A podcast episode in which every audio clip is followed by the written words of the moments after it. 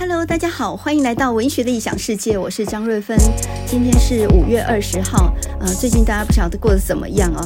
疫情升温，股票下跌，听说现在连技术分析也失灵了啊！我听了这个百灵果访问九妹的时候，他就说他已经赔掉快要一辆小牛了，已经赔到几百万之多。那他买的是台积电嘛，哈，所以呢，呃，买在六百多点这样哈。那我身边有玩股票的朋友应该很清楚，现在等于是套牢的状态了哈。那么如果你是呃老师、校长或者是家长的话，应该被最近的中小学上课搞得昏天黑地哈。这个周末呢，国中会考要上场了，那么刚好大学的入学口试也登场啊。诶，我怎么记得以前五月初就已经放榜了？今年为什么那么晚呢？我有点搞不懂诶，那今年的分科测验是不是也延后了呢？好，总之呢，就是学期末，我到现在不晓得期末考要怎么考哈，不晓得怎么样自我了结呢。然后预告一下呢，下个礼拜听说会下一整周的雨，到时候呢，心情又有的郁闷的哈，所以呢，我们来录一集节目吧，让别人去忙好了，让别人去紧张好了，反正我就是装死哈，偷懒，然后躲在自己的洞穴里面不回应这个世界，因为我发现这样活着非常舒服诶哈，也就是你就阳奉阴违嘛，上头怎么命令你都是是是，但是你都不做哈，哎，然后呢，我们就得到了休息，这不是很聪明的方法吗？哈，所以呢，我们今天来聊点别的。最近呢，各位如果看报纸的副刊的话，会发现呢，《联合报》跟《自由时报》他们最近都在找文学奖的评审来写写我评审的感想。呃，这个当然是很好的，因为可以给很多写作者一些借鉴嘛，哈。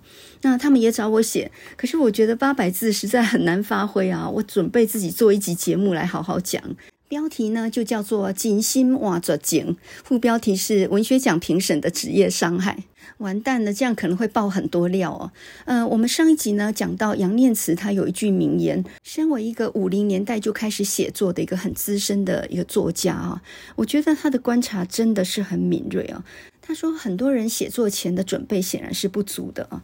他们在还没有懂得一件事物的全部真相的时候就开始写了。我一直在想这句话啊，尤其是这一次的林荣三文学奖呢，爆发了一个概念抄成三篇文章，而且在三个地方得奖这样的事情。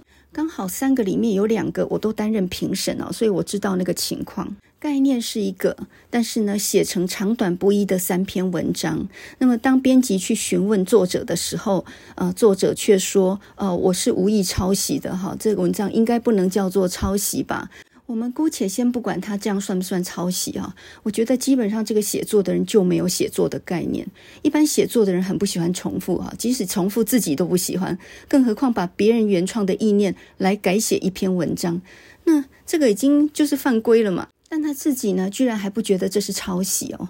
呃，创作这件事情啊，其实技术文字本身是最简单的事情，重点呢，就最关键的就是它的内涵、它的意念啊。那么，甚至怎么样把这些意念结合起来，这种架构，这个都是原创性的。不晓得有没有人听过台通这个 podcast 的节目哈？他们叫做台湾通勤第一品牌，然后有两个男生哈，一个是程程，一个是伦伦。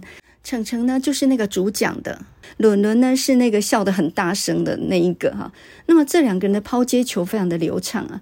然后有一次他们接受访问的时候，他们就说：“其实你看他们是用瞎聊的方式哈，呃，是用闲聊来包装，但事实上整个流程跟内容都是有计划的，都是先有构想的。”当然，每个节目能够聊到一个小时以上，那当然一定要先设定主题嘛，包括听的人是哪些人，他们在什么时间收听，哈，他们收听的习惯是怎么样的，也就是说，懂得一件事物的全部真相，这些都是从头到尾要想清楚的。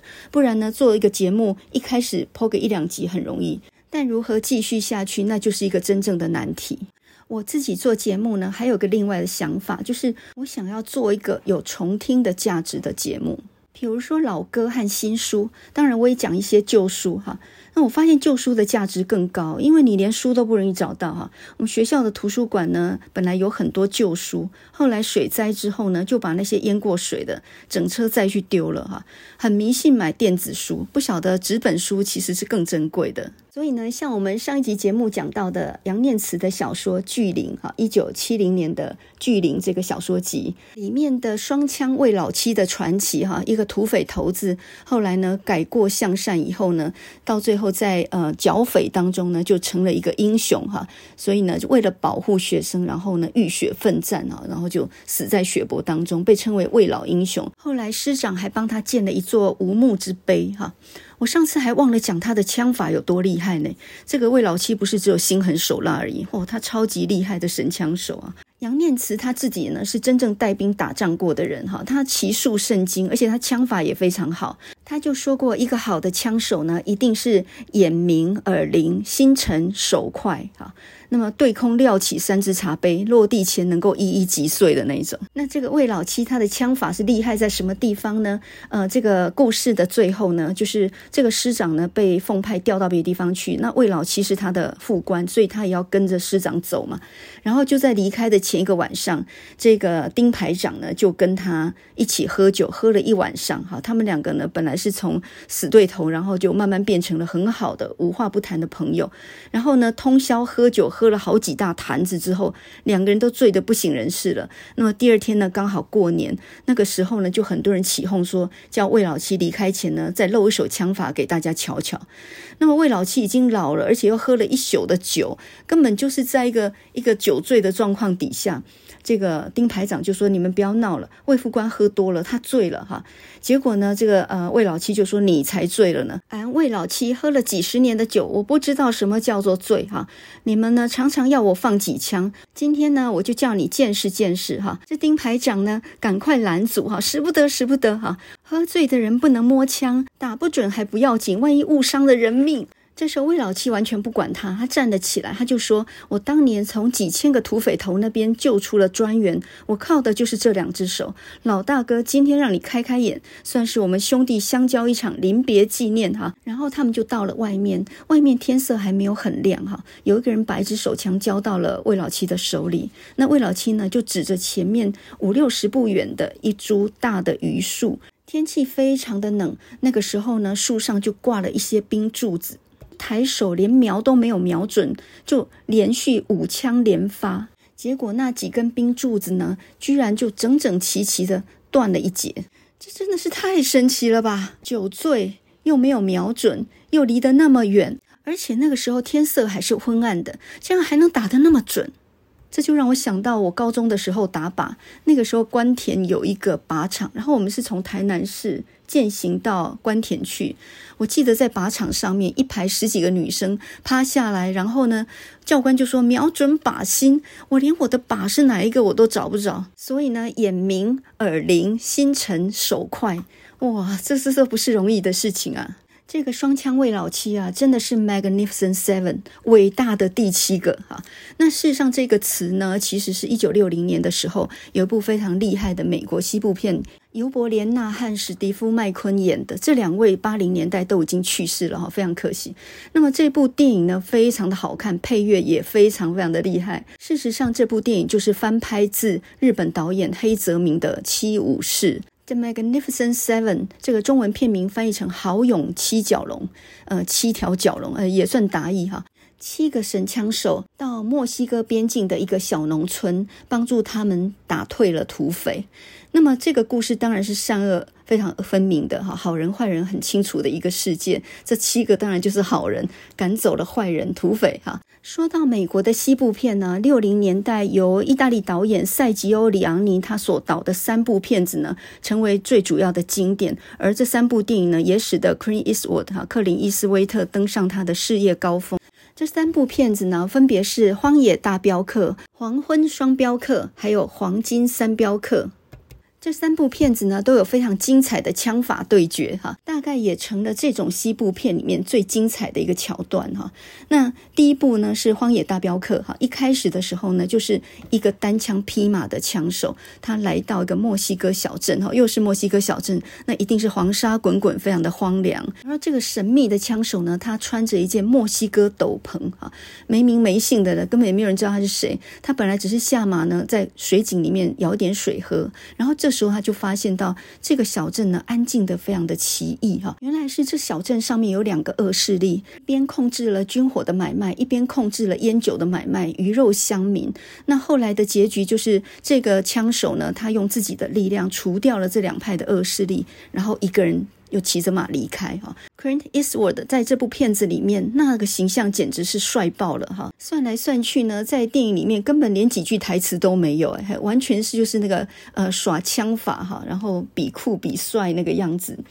呃，看过这个电影之后呢，我再看年轻人在那迷什么韩团的花美男，我都觉得那简直都不能看了，好吗？到了第二部《黄昏双镖客》的时候呢，呃，Clint Eastwood 他还是演好人，但这次呢，他的身份是赏金猎人哈，因为当时候有很多土匪横行，然后每个人都有悬赏奖金，然后这时候出现第二个主角呢，是一个上校，他不完全是为了奖赏金哦，因为他是要为他的妹妹报仇的，他的妹妹呢曾经被一个土匪头强暴，并且呢抢走了他的。黄金的怀表，所以呢，这个上校是要去报仇的哈，是要杀掉这个仇人报仇。这两个人呢，第一次相见就是在客栈里面，他们完全不知道对方的来历。这个时候呢，在黑暗当中，他们就走到外面，然后去比了一阵枪法嘛，那个就叫帽子戏法，就是呢，克林伊斯威特首先呢，就是呃一枪，然后把那个上校的帽子给打掉，了，打到地上，然后呢，当上校呃弯下腰想要捡的时候，克林斯威特又一枪。把帽子给打飞，就是一路打飞，打了好几次都让他没有办法捡到帽子哈。接下来呢，换这个上校展现他的神枪法，他一枪把克林斯威特头上帽子打飞，然后连续发了好几枪，这个帽子就在空中旋转，到最后掉到地上的时候只有一个弹孔。哇，这才叫做厉害哦！在《黄昏双镖客》的最后呢，土匪头跟上校他们两个人决斗，那个当然也是经典。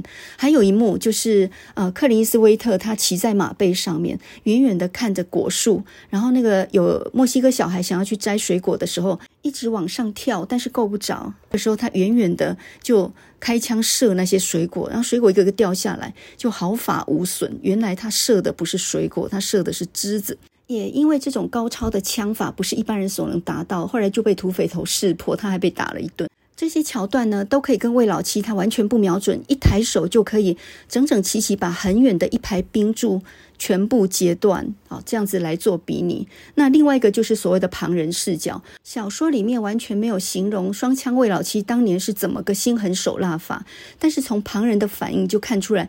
他们简直胆子都吓破了一样。在电影《黄昏双镖客》里面呢，当两个人在那边打帽子的时候，呃，这个台阶下面呢，就有一排墨西哥小孩躲在那里看两个人竞技。那也就是从小孩的眼中来看，哪一个人比较厉害哈？一种用旁人视角，或者我们说用侧面描写的方法。呃，其实是非常生动的哈，因为它不是用形容词，它很多时候是用反应或用对话去点出这个主角人物的个性，甚至呢，用小孩那种非全知的视角去看整件事情的推进。那么这个也是一种小说艺术很厉害的手法。我们上一集讲到呢，朱西宁的年纪比杨念慈小了五岁，他们两个人常常被视为军中作家，事实上两个人还蛮熟的哈。在一九六零年代呢，朱西宁有一篇小说叫做《狼》。那同时候呢，杨念慈有一部小说叫做《黑牛与白蛇》，这两部小说呢，呃，本来在母亲节的时候要讲，结果没有讲完哈，就拖到现在，没关系，好，我们我们再多不愁，我们就讲下去就对了哈。那么这些书呢，同样都是属于那种你图书馆里面几乎已经找不到了的书。你想嘛，一九六零年代有哪个出版社会再去翻印这些书呢？所以这些等于都是绝版了的故事。可是呢，它的内容超级的精彩哈。所以呢，我们今天就是古物出土啊，难得的机会啊，没有人可以讲这个故事了呀哈。那我们讲这两个故事，同时来比较一下，从小孩的视角，从旁人的视角来发展的一个故事，怎么样去点出人性？我觉得这个是一个小说家很优为的一种技巧。如果你对文学没有那么大兴趣的话，也没关系，你就当做在听故事好了。我们前面呢有讲到说，做节目嘛，你要先知道听众是谁，他们在什么情况底下听，他们收听的习惯是怎么样。说老实话，我完全不知道谁在听，诶，你到底在坐车还是在做家事？我倒觉得开会当中听是蛮好的，因为前面讲的都是一些没营养的东西，而且你真的也很想不要听进去的东西。诶，这个时候听这个就蛮不错的哈。那听故事嘛，而且故事只是表象哦，它其实背后还有很深的道理存在。所以听完了，你还要想一想，这个东西跟听股票行情是不一样的。你想想看，你会去听上个礼拜的股票行情分析吗？诶，昨天的都不想听了，还听到上个礼拜，对不对？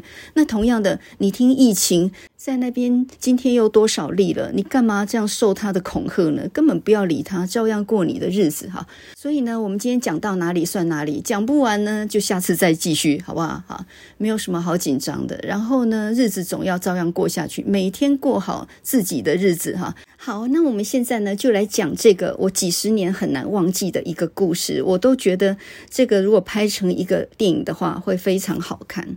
这个故事呢，就是朱熹宁的狼哈。那么这个狼呢，当然就是野狼，它是一个猎狼的故事，但事实上呢，是一个捉奸的故事。整个故事呢，都是从小孩的眼中来叙述的。六零年代的朱西甯呢，不愧是他小说技艺很成熟的巅峰时期。这一点呢，雅贤跟杨念慈也都同意哦。那这就是差不多他写《铁匠》那个时候，三十五岁还住在桃园的乔爱新村那个时期。那么狼这个故事呢，一开始就很漂亮哈，他完全用的是一个小孩子的视角来叙述事情哈。呃，一开始就是在爹爹的坟旁多了一口颜色鲜明的棺材。在旁边又挖了一个长长的深坑，我站在土堆边上面，我垫着脚尖也看不到坑底，只看到我娘的棺材呢，慢慢坠入坑里面。哈，有人从背后按住我，叫我磕头，我用心的磕着，额头呢磕到鲜土里面，凉凉的。我没有哭，因为在我娘咽气的时候，我狠狠的哭过了。这故事呢，一开头就点出了这个孩子已经是。父母双亡了，那他的舅舅呢，就用肩头把他背着，然后到他二叔二婶的家里面，所以可见呢，他年纪并不大哈，应该五六岁左右吧。二叔二婶没有小孩，但是家里面多了一个孩子，二婶是蛮嫌弃的，所以呢，呃，对他并不怎么样好啊。但是呢，从小孩的角度叙述说，我不能昧着良心说二婶待我薄。可是呢，就在我刚到他家的时候，我就知道我怎么讨好也得不到他的欢心了。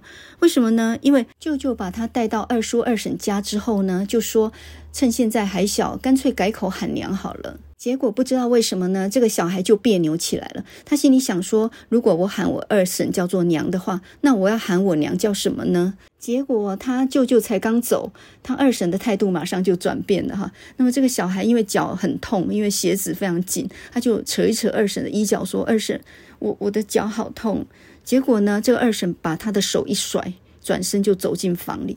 这大概就预示了一个悲剧即将要开始了哈，呃，父母双亡，然后呢，在二叔家被二婶给嫌弃，二叔倒是心疼他的，但是拿二婶没有办法哈。晚上睡觉的时候呢，这小孩都听得到夫妇两个吵架的声音。第二天一早呢，这个半大不小的小孩就要跟家里的伙计哈，叫做小柱儿，去山上放羊。然后呢，呃，这个二婶话说得很干脆啊，他说已经念过两年书了，呃，会记账就行了。我们这种人家还想出状元呢，好，念书是不用想了。于是这个小孩呢，就开始了他的放羊生涯哈，他就跟着那些工人，然后到山上去放羊。然后这些工人呢，常常都躲在一个瓦窑里面赌钱哈，把羊放着不管哈。并且呢，他们赌钱的时候还打趣那个小柱儿，就说呢：“小柱儿，你在眷恋什么东西呀？哈，你就是要做花蝴蝶嘛，你也要去找一朵鲜花呀！哈，那这个话呢，小孩当然是听不懂的哈。那晚上呢，他就跟小柱儿去睡在羊圈里面，把羊赶进来羊圈。那他们两个就睡在那个吊床上面，就羊圈上面的吊床上面，雇那一百多只羊。然后到第二天呢，再把羊圈打开，再到山上去放羊哈。”那么很奇怪的事情就是呢，明明两个人都已经睡在羊圈里面顾羊了，可是呢，羊还是每天少掉一两只。后来呢，这个小柱儿不晓得为什么，他终于辞工走了哈。那么少了这个人呢，他的二叔只好把大骨碌找来。这个大骨碌呢，他是一个壮汉哈，脸上带角又带棱，像是三斧头两凿子劈砍出来的。他还有一个老牛一样宽的颚骨哈。哇，他这个形容真的是很很厉害啊！只要他一张嘴，就能够把挑草的钢叉咬个弯。有人都说他是吃铜吃铁长大的，不然怎么壮成像一座山一样呢？这个大古洛尔是何许人也呢？他是当地打狼打出了名的哈。说到野狼呢，大家都很害怕哈。很多人都说狼是听得懂人话的，所以在狼面前呢都不敢提狼，都只敢说那个东西。这也太神了吧！古若呢就跟小孩说：“少两只羊羔子，那还算好的呢。因为呢，这个狼是很机警的，你根本就抓不到它，你甚至是看不到它的。也就是它有身上有很好的隐藏色，它趴在草丛里，你是看不见它的。而狼的速度又非常快，你刚刚才在下面看到它，转瞬之间它就到了山顶，简直就是神出鬼没一般的鬼影子啊！然后就在那一天的傍晚的时候，即将要赶羊下山，羊群之间呢，突然出现了一阵大骚动。只见大骨肉撇下羊群，拎着枪直往山上跑。这个时候呢，他看到一头非常肥壮的狼跑在大骨肉前面，大概两百步远啊。那种灰不灰、黄不黄的颜色，躲在草里面，还真的是完全没有办法辨别出来。以前都是听人家讲猎狼，从来没有自己亲眼看过哈。这时候只看到一股黑烟喷到狼的身上，大骨肉开枪了，但是呢，好像没有打中啊，枪声拖得很长很长。其实大骨肉是打中了，但是呢，他没有打中要害，所以远远看过去呢，狼跑得有点歪歪扭扭的，到最后呢，躲到山上的瓦窑里面去。这个时候众人。追捕啊！但是没有人敢靠近那个瓦窑。结果这个时候呢，大古热就跳到瓦窑的上头，然后呢，攀住烟囱往里面看。他就拿起很大的砖头往下砸下去。只听到那只狼发生了一道非常尖利的狼嚎的声音，哈，显然是受伤了。然后再来，声音就慢慢的弱了下去。结果众人进去一看，原来是一只母狼，脑袋已经扁了哈。众人把这只狼拖到外面，看到它的嘴巴跟一只后腿都挂着血哈，眼睛睁得很大。那么大家都说呢，没有看过这么肥大的狼。大古洛呢就叫这个小孩把狼拖回家，就一拖回家呢就被二婶骂。这个二婶呢非常生气，就说也不管什么东西，就往家里拖。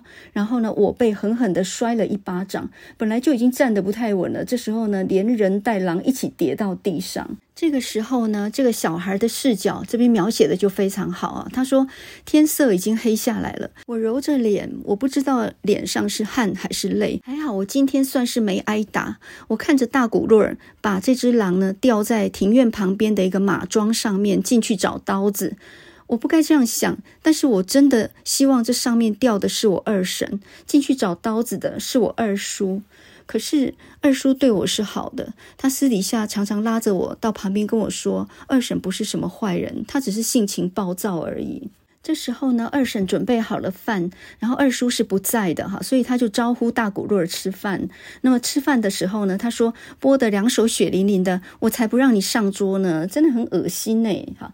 那同时呢，他也跟大古若儿说。哎呀，那你狼皮卖了以后，你总要买点东西给我吧，哈！大古瑞一边吃饭呢，一边回应他说：“这能值几个钱啊？更何况都还没卖掉呢。”那这时候二婶呢就调笑的说：“那就要看你对我有没有这个孝心啦。”这时候呢，在旁边的这个小孩，他是听不懂二婶话中的意思的，他只觉得无比的安心。自从他到了二婶家之后，从来没有这么快乐过。今天晚上不但有饭吃，而且应该也不会被打了。结果没想到呢，第二天大古洛尔就辞工走了，他就不干了。走的时候呢，只说了一句话，他说：“没想到你二婶真的是这种女人啊。”那事实就是呢，他二婶勾引大古洛尔，大古洛尔不愿意啊，所以就向他的二叔呢就提出。说我不干了，我要走了哈。那从此之后，他们家又雇了一个长工，叫做大富儿。这个大富儿呢，跟这个小孩一起睡在羊圈里面。可是三更半夜，常常不晓得到哪里去，到了天亮才回来。然后这个小孩呢，最近又发现，常常半夜又会少掉好几只羊羔子。他只好去找大古路帮忙。大古路就问他说：“哎，你门到底有没有拴好呢？”他说：“有，都拴好了呀。”大富儿说：“明明都拴了，可是第二天早上呢，就看到门会开一条缝，哎，又少了一只哈。”那么这个小孩觉得非常的恐怖，难道这个狼会三更半夜自己开门进来叼走一只羊羔子，还是说他从头到尾就在羊圈子里面呢？这也太恐怖了！他赶快再去找大骨肉帮忙。那大骨肉的家呢，其实离这个孩子住的地方并不远哦，所以他就说：“那这样吧，我先在你的门口那边设两个陷阱，然后你这边如果晚上有个风吹草动的话，你就。”打弹弓啊，就丢石头过来，然后我就过来支援。就当天晚上呢，睡到半夜的时候，羊群又开始骚动了。这时候小孩赶快用弹弓，然后通知大古若赶快赶过来。这时候呢，大富尔还是一样不见了。羊圈的门被开了一条缝，而有一头羊呢，肩胛骨被咬得露出来了。很明显，狼其实就在羊圈里面，可是他们两个人怎么样看都看不到狼的踪迹，这就恐怖了哈！这也就进进入到这个故事最最高潮的地方啊，在一个黑暗的羊圈里面。而且呢，是一个封闭的空间，有一头狼很明显在里面。所有的羊呢都很温驯着望着人，没有半点要求救的意思。显然他们也没有意识到发生了什么事情。哈，四周是黑的。然后呢，这个小孩就抓住大古若说：“怎么回事？这个狼怎么可能藏在这里面呢？它难道能够缩小吗？”结果大古若就说：“那这样吧，我们来数羊。你把羊都赶到那一边，我一只一只拖到右边去数。”哈。那么结果呢？这个小孩就说：“有没有可能狼夹在羊的肚子下面呢？”他就非常的狐疑哦。结果呢，这样一只一只的数着，一切安静得非常的可怕。到最后只剩下六七只羊在另外一边，可以看得清清楚楚的。这六只羊很畏缩的挤在一起，然后呢，数到最后还是没有看到半只狼。这个时候鸡叫了，大家都吓了一大跳哈。结果小孩呢，发现大古若两手叉着腰，偷偷的看着一个方向。突然之间，他的脸色变了。他说：“瞧见没有？瞧见没有？他躲在一根柱子的后面，他像一个人直直的就站在柱子的后面。你有没有看到？”结果呢，这个小孩说：“哈，像一个人站在柱子后面。”他身体一冷。汗毛都竖了起来。这时候，大古若非常机警的呢，就叫他说：“你去找一根很粗的绳子。”然后呢，他就用绳子拽住一个很重的石头，打了一个结哈，然后挥起长鞭，抽向那一根最粗的柱子上面。绕着柱子打了好几个转，把柱子给缠住。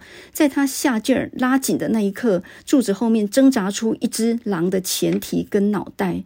原来他真的像一个人那样扶着柱子，直立在那个后面，一直跟我们转来转去的捉迷藏。我还记得我第一次看这个故事的时候，那时候很年轻，我真的给他吓出一身冷汗来。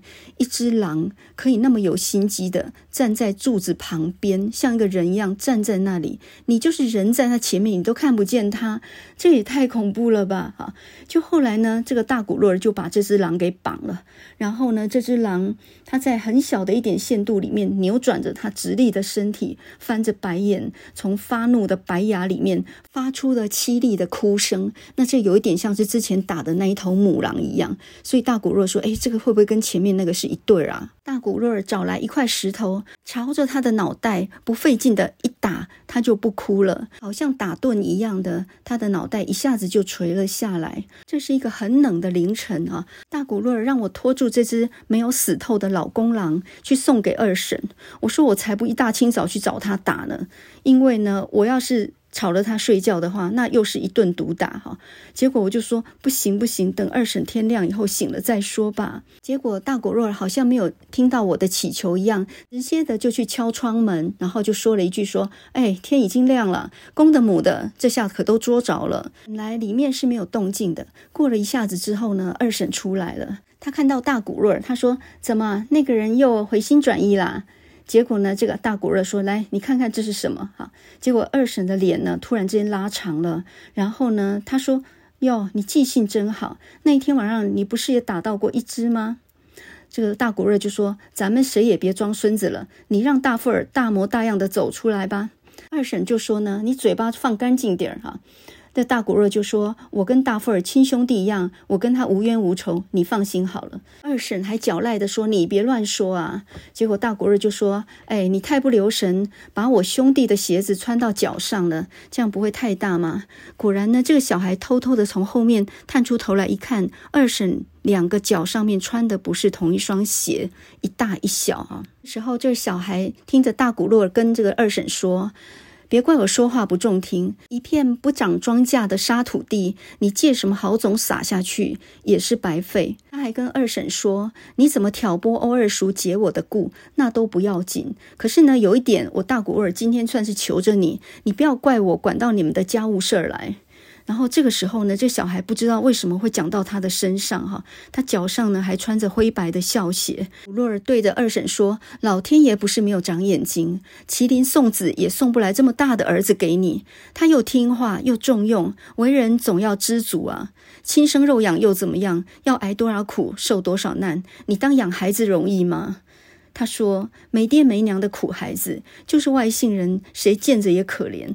你只要疼惜这个孩子。我今天看到的这件事，我绝对不会说给第二个人听。”就在这个时候呢，二婶一副非常可怜的样子，她的脸都白了。这小孩呢，突然觉得二婶很可怜呢，他很想跟大骨肉说：“你饶了二婶吧。”然后也很想跟二婶说：“呃，你你不要觉得我跟大骨肉勾结来欺负你，我真的没有，我真的没有。”求求你照往常一样对待我吧，哪怕再坏一点也没关系。我想到我娘活着的时候，不是也常常打我骂我吗？这时候呢，我跑过去，然后抱住她，叫了一声二婶。我本来很想喊一声娘的，可是这这句话呢，终究还是说不出口。她把二婶掉在地上的棉袄捡了起来。然后呢，拍打上面的尘土，并且给他披上，就说：“二婶，你要着凉了。”这时候，大古洛呢，拖起那只半死不活的老狼，然后朝着屋里头说：“大妇儿，我没有意思要跟你过不去，咱们老人家的钱总是要给人家看好了养，这是最起码的事情啊。”就在这个时候，二婶跪倒在地上，抱住我。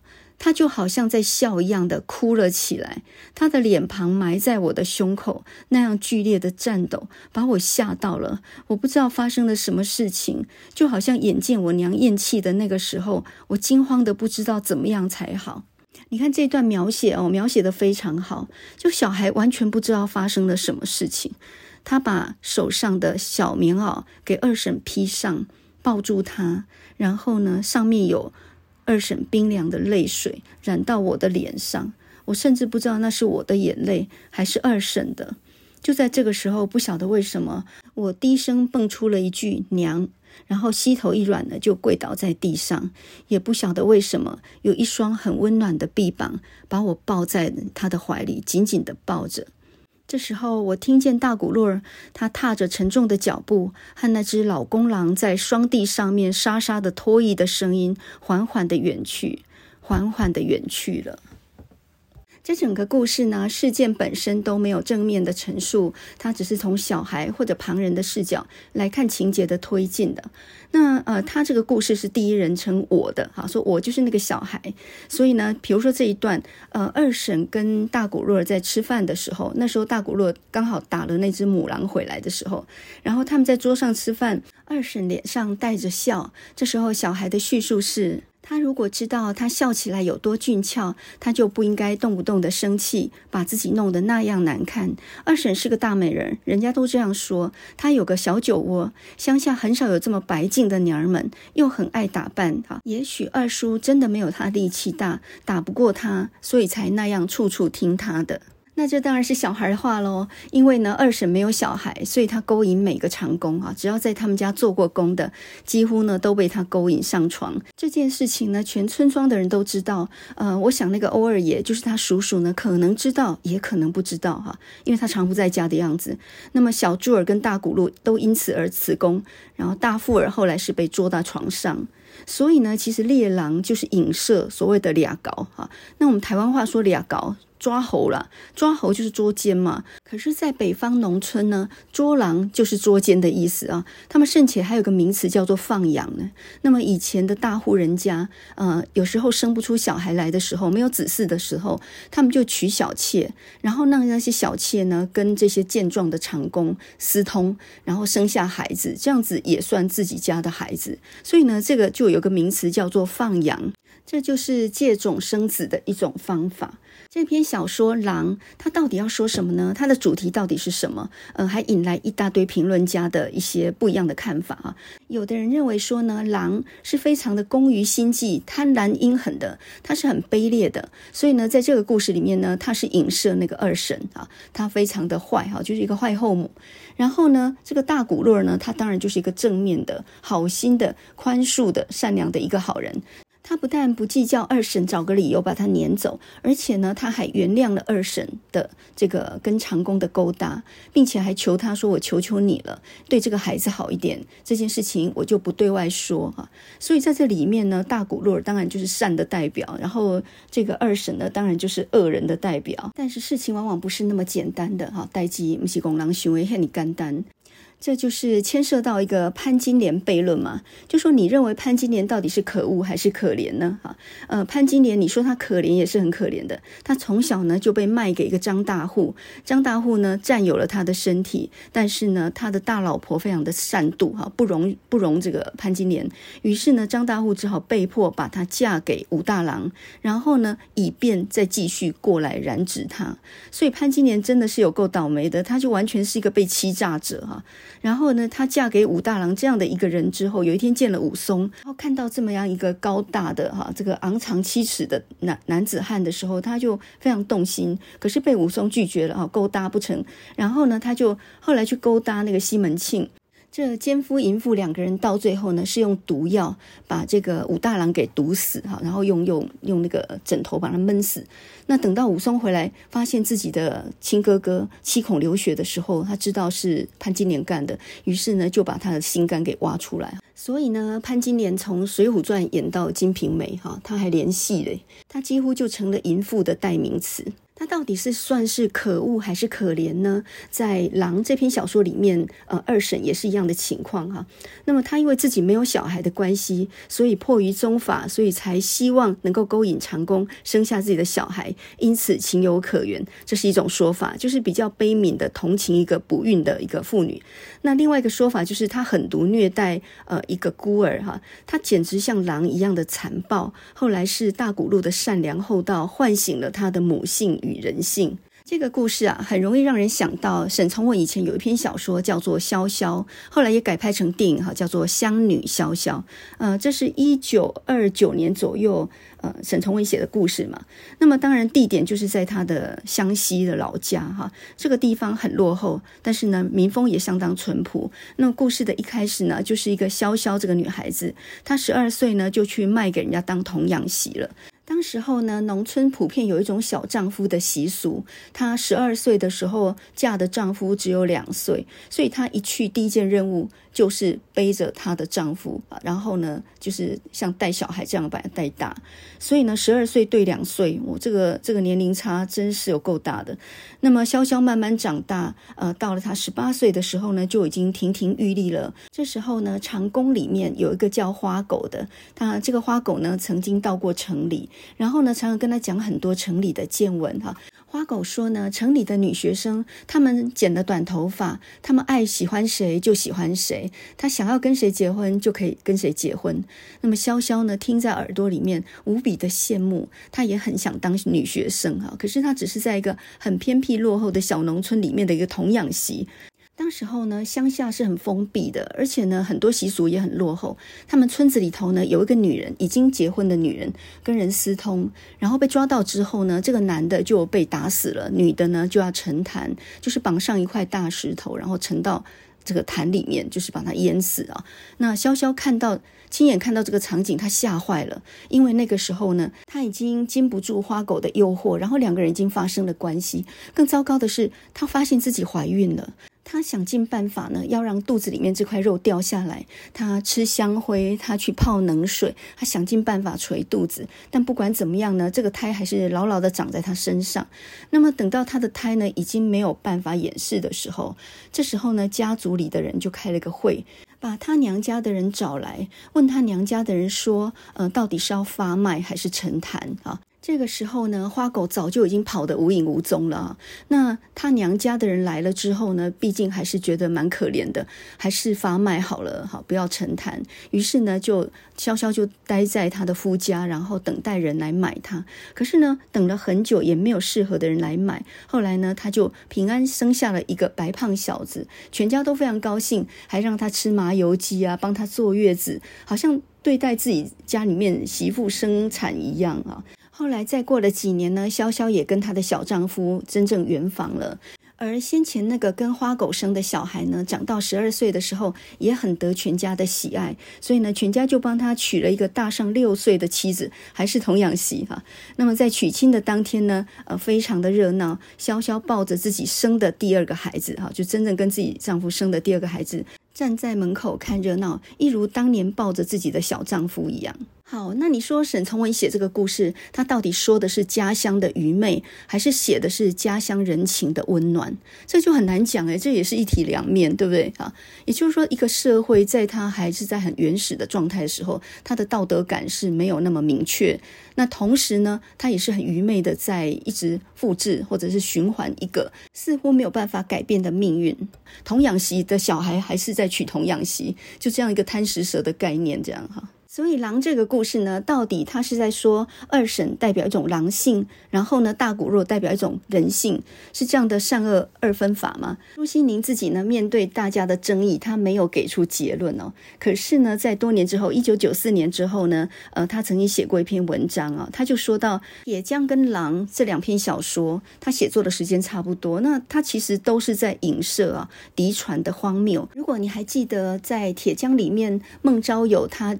举起滚烫的西瓜汁，不是铁浆哈，然后呢倒到自己嘴巴里的时候，他说什么话？他说：“各位，天下是我儿子的了啊。”那么这篇小说呢，它其实就是在对当时候的政坛哦，就是为政者说那么一句话：“天下不是你儿子的。”所以《狼》这篇小说要讲的是什么呢？它讲的就是，如果你觉得亲生的才是儿子的话，那也是错的啊。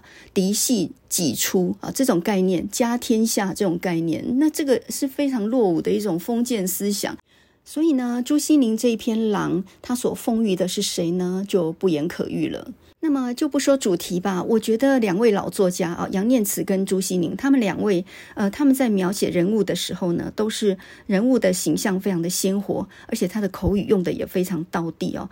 那么在这一点上面，最近呢，我常常评文学奖的时候，真的有一个感触，就是呢，能够把对话写得很好的人非常少。那对话要怎么样能够写得好？很简单，你要常常听别人，并且观察别人说话的方式哈。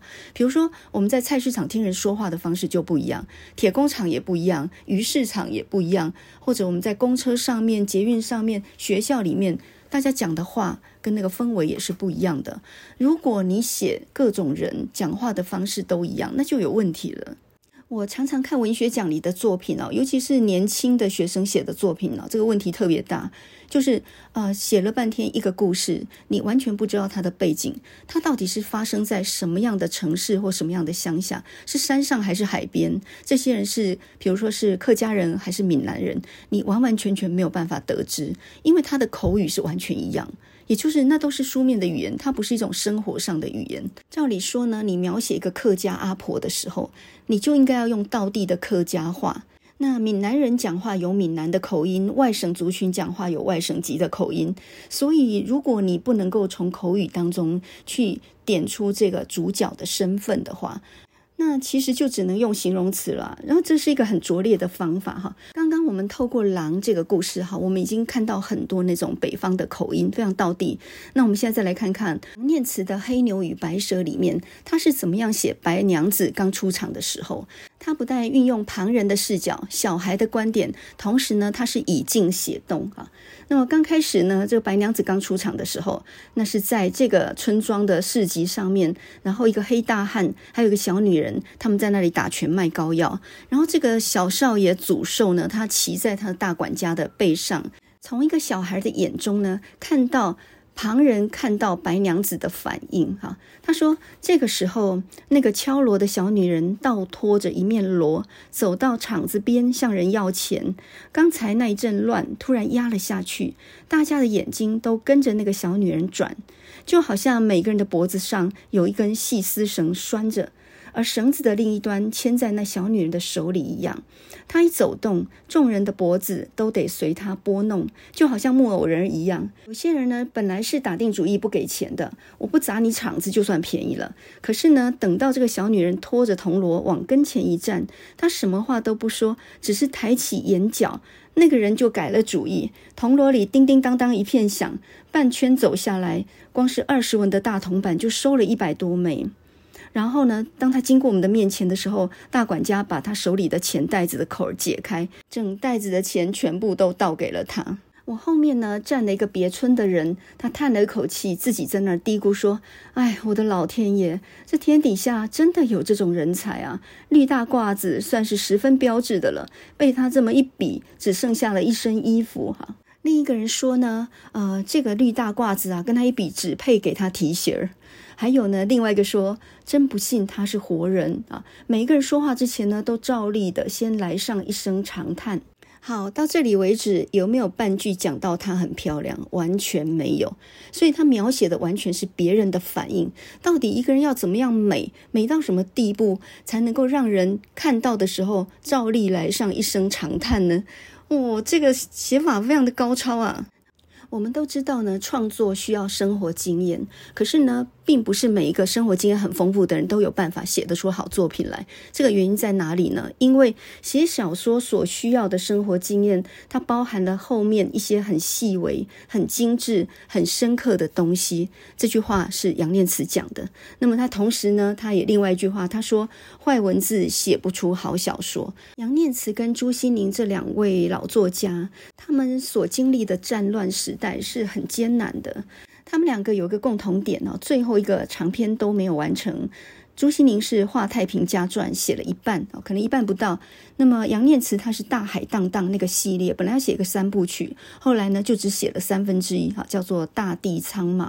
那么这本书现在还可以找得到，二零零七年在三民书局出版。他们都很不喜欢被称为反共作家。我觉得要正确理解他们的文学的话，应该说他们写的是人性吧，而那个战乱烽火只是背后的背景而已。朱西宁呢，他在军中是黑名单，而杨念慈他说他在台湾的前二十年呢，常常背后都有特务跟踪，有时候莫名其妙就被调查。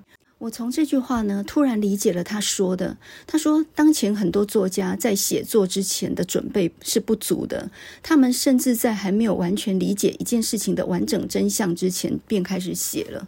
我常常在想，我们人要完整理解一件事情的真相是那么容易的吗？比如说，我们对人性的了解有多少？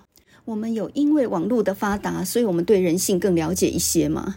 好像这个网络世界还充斥着各种谣言，或者是很多的误解呢。所以呢，在看这些半世纪前的文学作品的时候，我真的很惊叹那个黄金时期。真的是像朱天文说的，他们是一整个时代完全都被低估了。他们两位都已经是过去的人了，可是呢，他们的作品代替他们活了下来。那么这会让我想到呢，有一首非常有名的秘鲁民歌。那么这首民歌呢，在一九七零年的时候，被 Simon and Garfunkel 他们这个二重唱呢，就改编成一首歌，叫做 If I Could。我宁愿是一只麻雀，我也不愿意做一只瓜牛。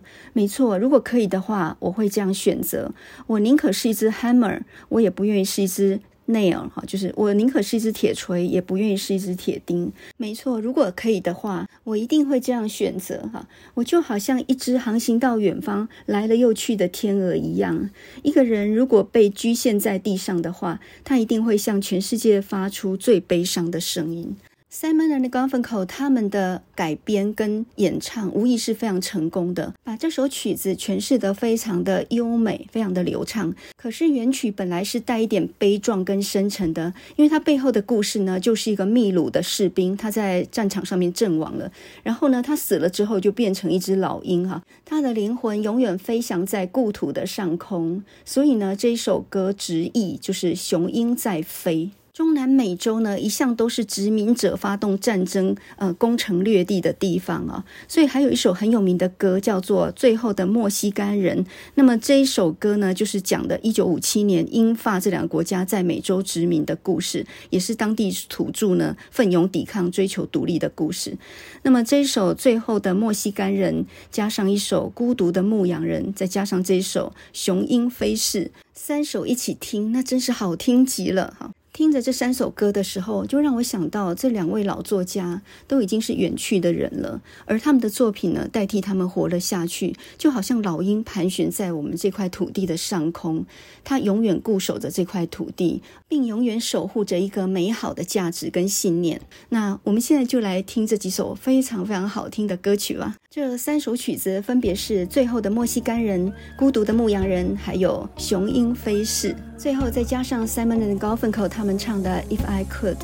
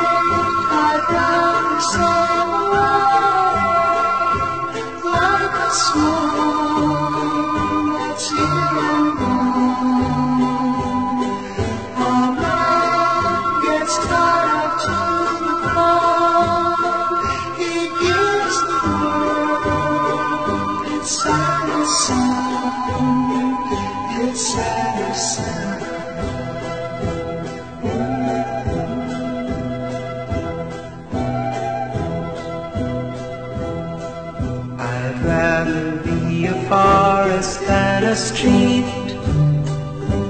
Yes, I would. If I could, I surely would.